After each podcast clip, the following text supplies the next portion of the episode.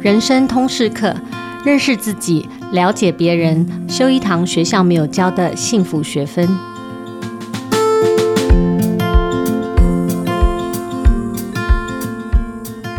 大家好，我是主持人琦瑜，也是亲子天下的创办人和负责人。最近我看到亲子天下最新一期杂志，那这期的封面故事其实是在谈霸凌。但是引起我关注的另一篇文章，虽然看起来跟霸凌无关，但是我觉得背后其实有些环境脉络是非常相似的。那这篇文章是在谈的主题是青少年日益增长的 FOMO，也就是错失恐惧症 （Fear of Missing Out）。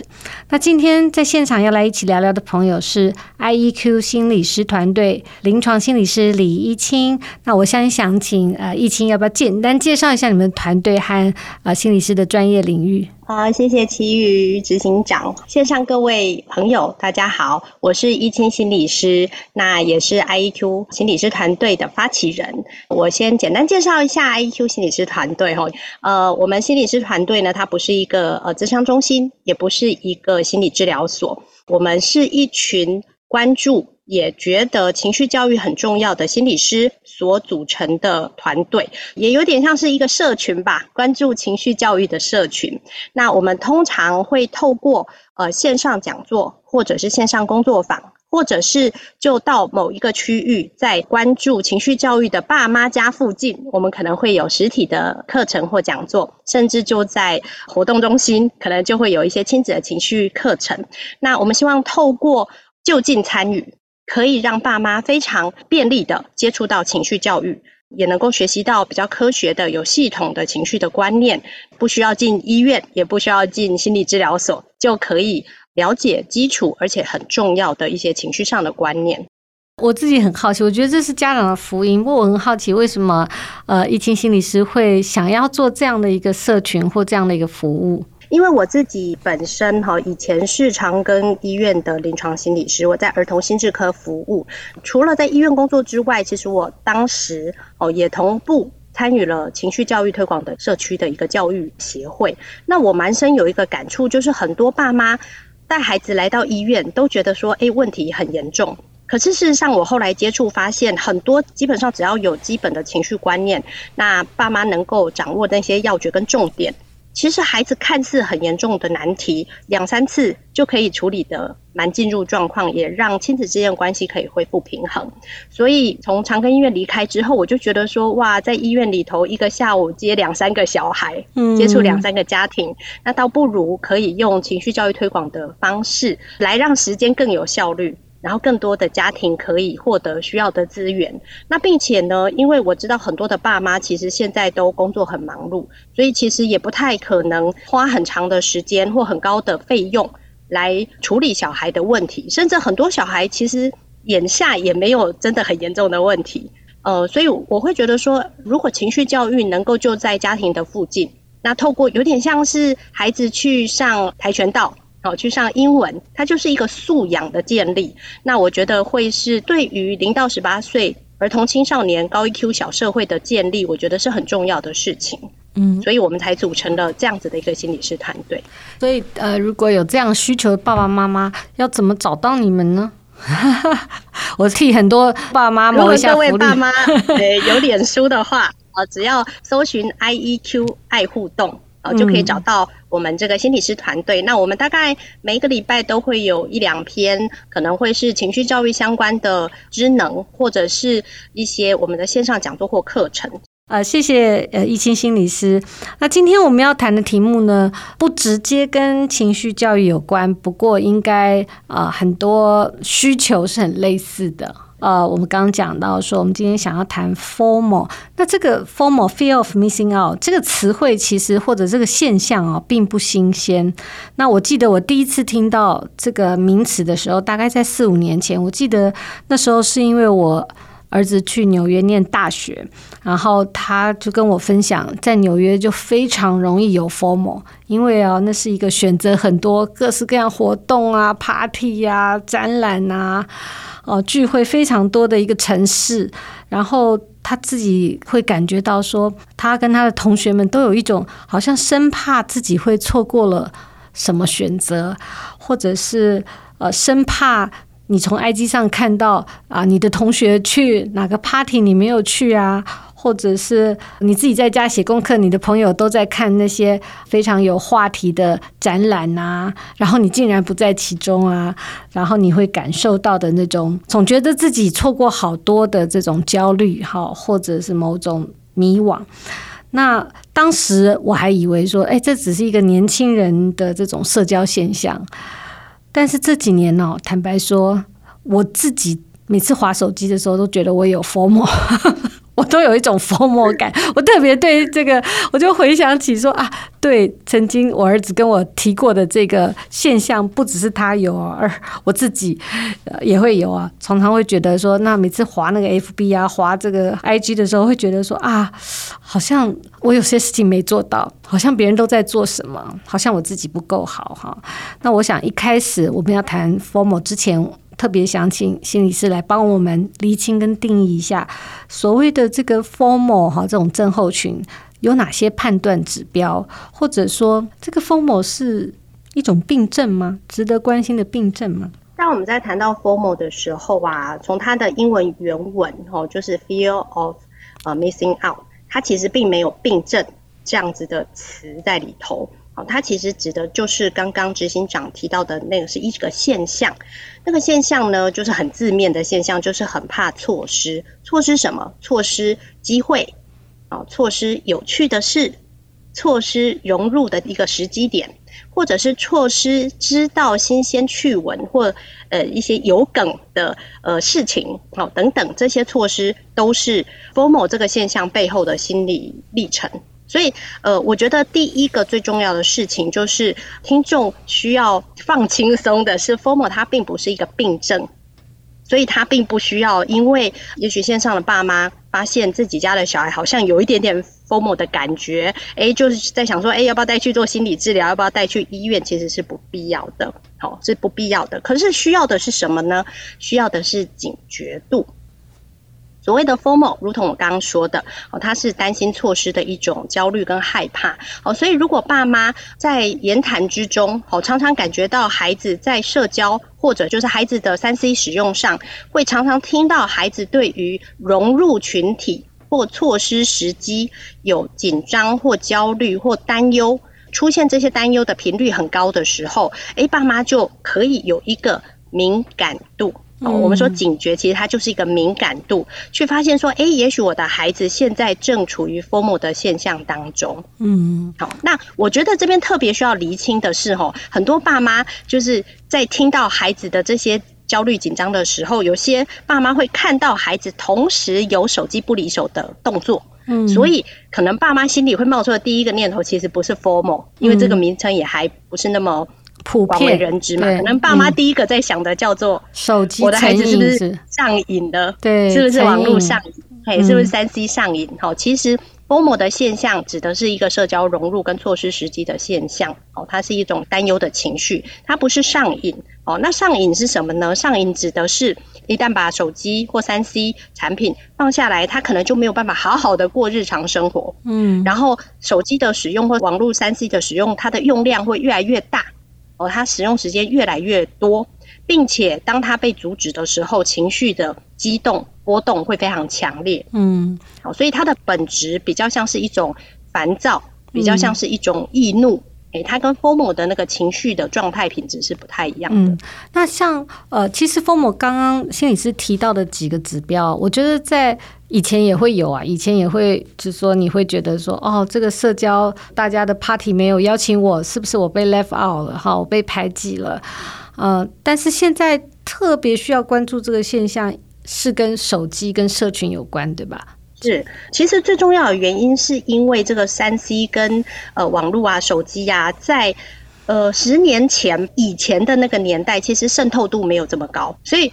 当我们不用手机的时候，我们还有真正的生活。以孩子为例，放学就是放学了嘛。放学他不需要再想，哎、嗯，我好朋友今天又说了什么？哦，我好朋友现在在干嘛？他不需要再想这些问题，他只要回家吃晚餐、写功课，他也不会，然后看看电视，对不对？他也不会借着滑手机就去到了很多人的生活中，好像参与了很多人的生活的片刻这样。是。那最近大概五到十年之间，呃，这个三 C 好手机等等，随着这个通讯装置的越来越便利。其实整个呃虚拟世界跟真实世界彼此的交融跟渗透度变得非常密合，嗯，所以我们几乎可以说，以前的小孩有放学，现在的小孩都没在放学的。嗯嗯嗯，他的下课都是蔓延到日常生活，到晚上啊，到睡前，真的有的都蔓延到半夜。那也就是因为这样的渗透性，所以 formal 的。呃，盛行率就是说它的普及度就会比以前明显许多，而且所产生的情绪焦虑的程度也会比以前强烈。嗯，今日天下这篇报道里啊，他有提到说，儿福联盟二零二二年有一份调查，他说在近两千位国高中生里面。Formal 的自评结果，分数比较高的孩子有将近三分之一有孤单、焦虑和悲伤的负向情绪。所以，虽然刚刚呃心理师有强调说，Formal 本身它并不是一个很严重或正式的疾病，但是大家现在会那么关心它，主要是因为 Formal 可以视为说你们家的青少年他受到这个网络社群负面影响的一个。前兆或警讯指标。那之前我也因为这个题目看了一本书哦，大概在四五年前，他号称他是呃发明呃 “formal” 这个名词的一位哈佛大学的学者哈，他是最早提出 Fear of Missing Out。他有一本书叫做《错失恐惧》，在台湾也有翻译。他在这本书里面也。提到说，其实他估算全球有十五亿人深受 FOMO 所苦，哈，这个已经变成一个普遍性的现象。那这些都是概念，就是说我们啊大约明白可以感受到的一个概念，觉得它有对我们生活造成了一些影响。有些事情不同了，对我们的孩子造成了一些影响。那呃，懿钦心理师可能比我们更深刻的是，你有很多在第一线实际感受到的，不管是你辅导的案例，或者是来咨商的呃爸爸妈妈或小孩们，你可否分享一下你觉得印象比较深刻的例子？这个现象在现在的这个国高中的青少年，哦，其实更往下，大概四年级、五年级青少年就还蛮常出现这样子的一个现象。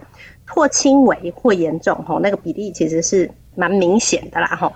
那嗯，大部分孩子其实只要他的日常生活成绩、功课，哦，都还在一般的水准，没有太大问题。其实爸妈通常都不会特别因为 FOMO 这个表现，然后带孩子来找心理师。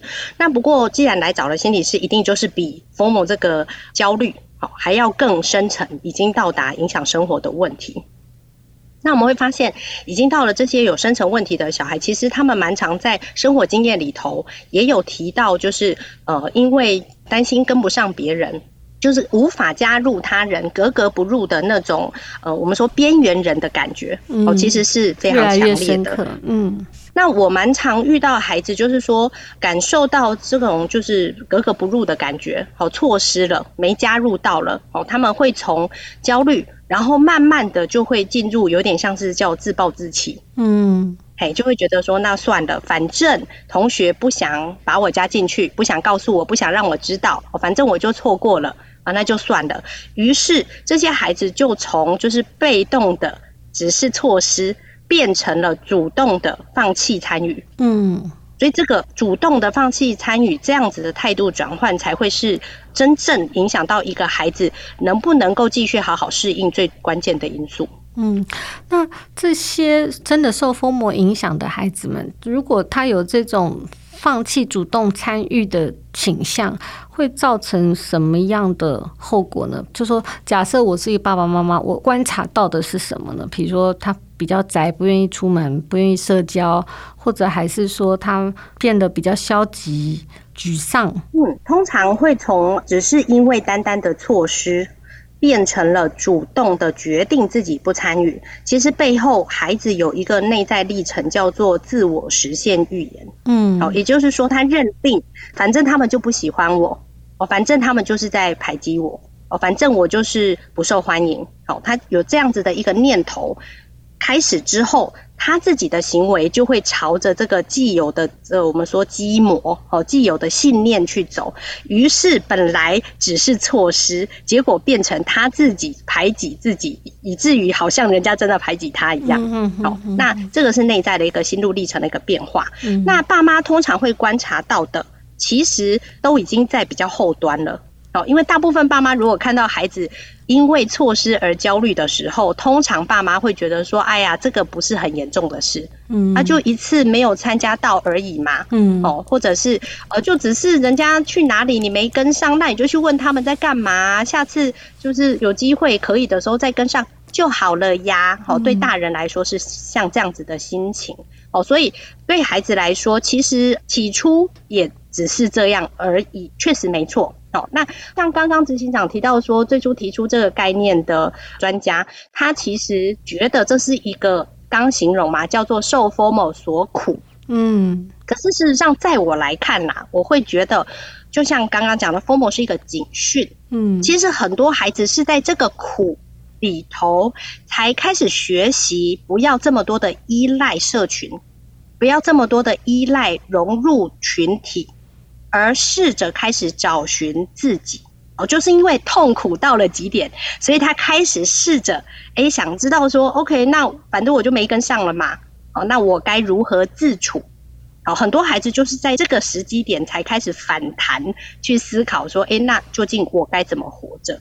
哦，所以如果爸妈呃听到孩子有这些焦虑或抱怨或担忧的时候，其实先不需要做什么，嗯，只需要。关注就是心里留意就好了哦，也不需要口语上过度的关注，心里留意，然后看看孩子诶，日常生活的那个姿态是不是还是跟之前一样维持，就是日常生活，还是说你会开始觉得他越来越没有活力，嗯，然后很多事情提不起劲，或者本来有在抱怨，诶，但是后来连抱怨都没有了，好像一副就是就算了，反正我就是这样的那种表情。或对社交的参与的性质啊，如果看到有这种像是放弃的感觉，这时候爸妈才需要开始担心。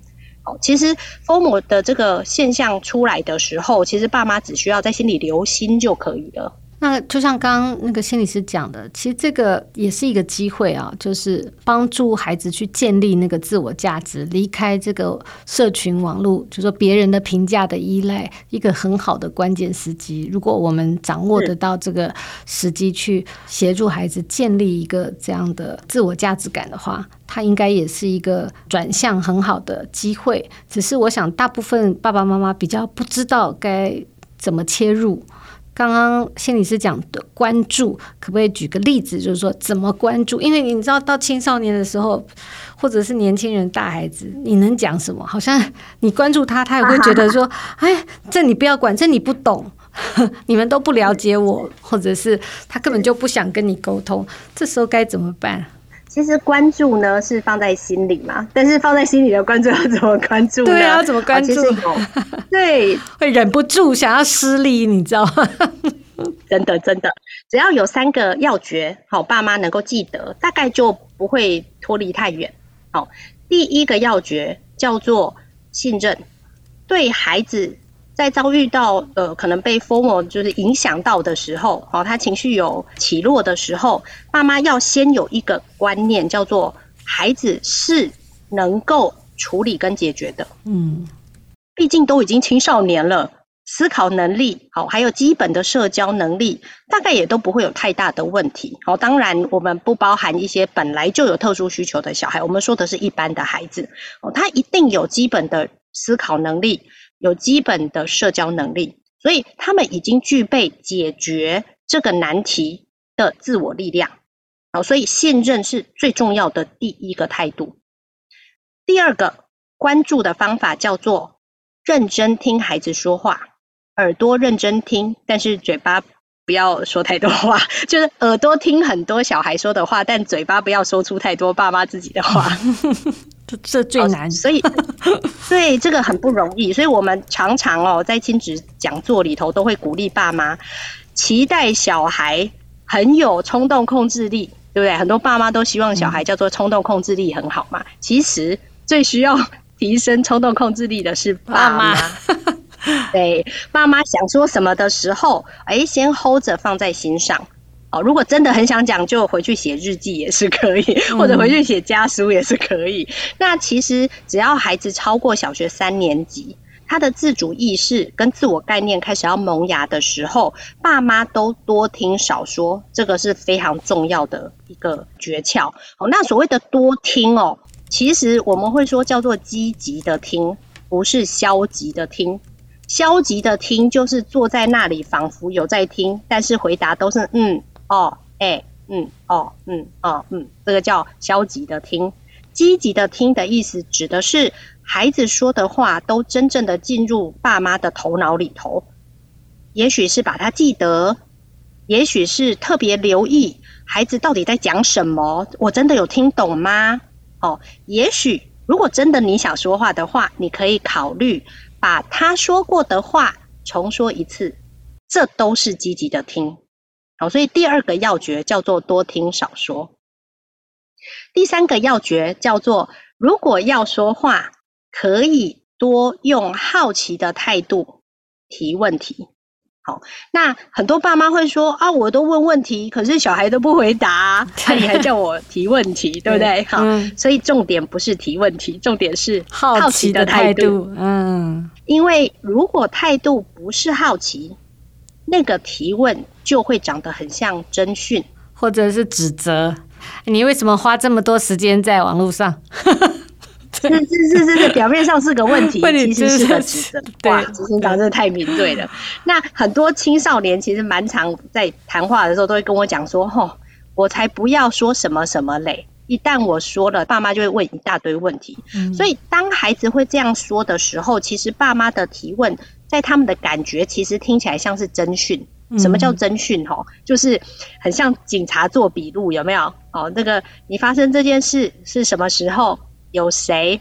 那你做了什么？那你为什么这样做？然后后来呢？他的反应是什么？哦，口气跟提问都长得很像侦讯的感觉。嗯，哦，如果是这样，那其实对孩子来说，他就会很不想说，因为只要是人都不太喜欢被征讯。那所谓抱着好奇的态度提问，指的就是当我们听到孩子在说的事情时，我们的口气是好奇的，不是征讯跟笔录型的口气。所以口气会像说：“诶，真的哦，那那那那个什么什么事情，你觉得嘞？”嗯，啊，我以为就是你们班的人都很喜欢玩某一个手游，诶，原来你没有特别喜欢哦，哦，什么原因啊？就是口气都会不太一样哦，所以如果爸妈要真的把呃孩子 formal 的这个警讯放在心上，好，我们刚刚说保持关注，其实就是三个要诀。嗯，所以刚刚心理师给我们三个撇步或锦囊哈，第一个是信任孩子的自我力量，第二个是积极的听。少一点说，那第三个是，如果要说，要用好奇的态度提问，对吧？是，是，这是对爸爸妈妈非常重要。如果你呃感受到你的孩子遭受到 FOMO 之苦，那这三个重要的撇步可以放在心里，帮助我们爸妈去采取对的关注。那我自己哈，其实非常好奇的是，很多人听到这个 FOMO 的时候。会不会像我一样觉得很多大人自己都深受疯魔之苦哈？很多大人自己也在网络上遭受到这种社交绑架，因为其实我们现在真的活在一个这个虚拟社群无孔不入的时候，每一个人的生活都浮现在你的面前，与你交错，然后你每一天都在想说啊，我又没做这个，我又没做那个。啊！别人都完成了这个，完成了那个，又去好餐厅吃饭，又可以认真念书。然后上面你知道，这个社群媒体上很多谦虚的炫耀，都让我们看起来会觉得更 formal 了，对不对？那我们呃，心理师是不是也可以给我们成人啊，大人们？一些建议跟方向，就是说我们要怎么样帮助自己啊？不只是帮助小孩。刚刚讲的三个原则，帮助小孩嘛。那我们怎么样帮助自己？如果我们发现到自己也有这样的焦虑的时候，我们怎么离开那个 form？然后离开网络上这种所谓的社交绑架，然后建立一个较为健康的心灵生活？这个是有没有什么提供给我们大人的建议？其实第一个，我也还是蛮想要，就是。希望各位爸妈好可以有一个观念，就是说，哎、我们都以为说，如果身为大人的自己都深陷 formal 之苦。我都有这种焦虑，哎啊，我有什么资格去教小孩？甚至我还能担心小孩吗？担心自己就差不多了。好，那但是我会说，成人的 formal 其实会有一个特性，它背后其实存在的是一个自我期许的心意。也就是说，大人为什么会 formal 呢？通常都是。会希望自己做得更好，嗯，背后的那个想法是因为希望我自己做得更好，希望我能够跟得上这个世界的潮流，哦，也许是为了教养，也许是为了自我成长。其实他背后的那个心都是一个往好，想要做好，想要求好的一个心。对，所以当我们感受到自己有 formal 状态的时候，第一件事情一定是要记得，这样的自己其实是很棒的。才会有这个担忧出来。好，所以这是第一个重要的观念。但是呢，诶，如果这个焦躁不安其实已经影响到我们的生活，有什么方法是成人可以做的呢？好，其实有两个提供给大家的好方法。首先，可以给自己一个客观的时间管控的一个规则。好，举例来说，呃，如果发现自己哦，有 FOMO 的焦虑不安时，诶，可以静下来稍微想一下。其实现在手机也都会帮我们计时，就是说我们这一周上线多少时间嘛。那我们可以稍微有意识的，在隔一周，好，慢慢的逐步降低我们手机使用的时间，透过时间数的具体管控，来降低我们在网络世界的沉浸比例。好，一旦实际生活跟网络世界能够比例越相当，formal 的现象就会越下降。啊，当然，虚拟世界越低，好，formal 的这个焦虑度也会越低。好，这是第一个可以做的做法，就是用时间的具体管控。那第二个呢，其实也是比较积极的做法，就是试着问问自己：诶，我有什么事情在做的时候会深深感觉乐在其中？有什么事情是我做的时候，我会很开心、很舒服、很放松？好，那因为现在很多大人舒服放松的事就叫滑手滑手机，对，只是你滑的是 IG 还是 FB 的差别，嗯、还是 YouTube，、嗯、就是这个差别而已。很多大人现在睡前都滑手机的嘛，哎，觉得这样才放松嘛，哎，事实上那个叫脑清空，但是身体不放松。嗯，哎，因为三 C 会过度刺激我们的肌肉紧绷，所以脑子像是空了，所以你以为你放松，其实没有，你的身体都是紧绷的。好，所以与其只用三 C 来放松，三 C 还是可以放松啊，它确实是一个不错的工具嘛。那我们可以问问自己，除了三 C 之外，有什么是我喜欢而且做了乐在其中的事？哦，那同样在做这件事的时候，最好不透过三 C。举例来说，呃，我可能喜欢看漫画，哦，现在很多人就会觉得说，啊，那我看线上漫画好了，嗯，然后那我就鼓励大家还是看纸本漫画。为什么？其实线上漫画你看的时候，你会觉得说，哎，跟社交又没有关系，我又看不到别人。可是看漫画的时候会跳出来的讯息啊，忍不住就滑一滑就滑出去，就很容易让我们就是分心度会变得很高。对，所以我们的整个。做事的步调会变得琐碎而又非常的快，然后每一件事情都没有做完，就一直跳下去做下一件事。嗯，所以我会鼓励大家，当你发现自己能乐在其中的事情，好，无论是烹饪，或者是看漫画，甚至是追剧，我都鼓励你是在电视上追哦，可能是家里的 LED 大荧幕追，或者你用投影机追，我都觉得很棒，而不是在三 C 产品上追。只要能找到乐在其中的事，就可以渐渐的脱离 formal 的现象，而且会脱离的很舒服。那这样的一个具体做法，其实用在青少年身上也非常重要。嗯，其实就是呃，现代这个山西的碎片化，其实已经很影响我们的专注力。我们很少有时间安静的下来专注做一件事啊。那山西这个氛围跟环境，刺激了我们这种短而琐碎的这种注意力。刚刚谢谢心理师跟我们讲了。大人们或者是青少年们都可以用这样的事情。第一个是时间管控，啊，减少我们沉浸在网络世界比例。然后第二个是除了三 C 之外，找到一个让我们乐在其中的事情。这个是如果我们成人，谢谢这个心理师先安慰我，就是说我们成人有病识感的 感受到自己受到这个 FOMO 之苦。约莫我们也可以鼓励一下自己，是一个有期许的人。不会对更好的生活、更更好的工作有期待的人，但是我们要减少那个负面影响啊。刚刚的两个做法我们可以做。那今天其实谈这个题目，我自己是非常心有戚戚啦，因为呃，特别是我们在这个媒体工作啊，其实我特别感受到那个资讯的供过于求。然后我觉得现代人生活在一个真的选择太多的世界。然后如果我们毫无节制的把时间跟精力放在那些你期待拥有的事情上面，而不去感受那些你已经拥有却视为理所当然的事情，呃，通常我们就很容易成为 formal 的这个 target 了，对，受灾户，对。